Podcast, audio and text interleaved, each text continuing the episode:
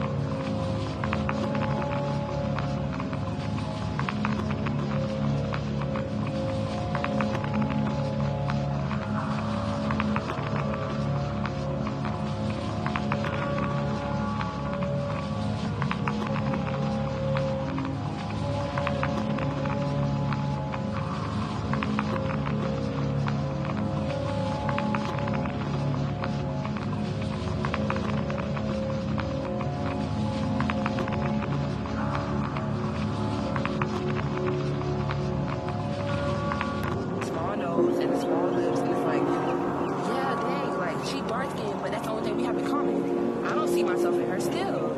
So it's like I still have I still have to, you know, build myself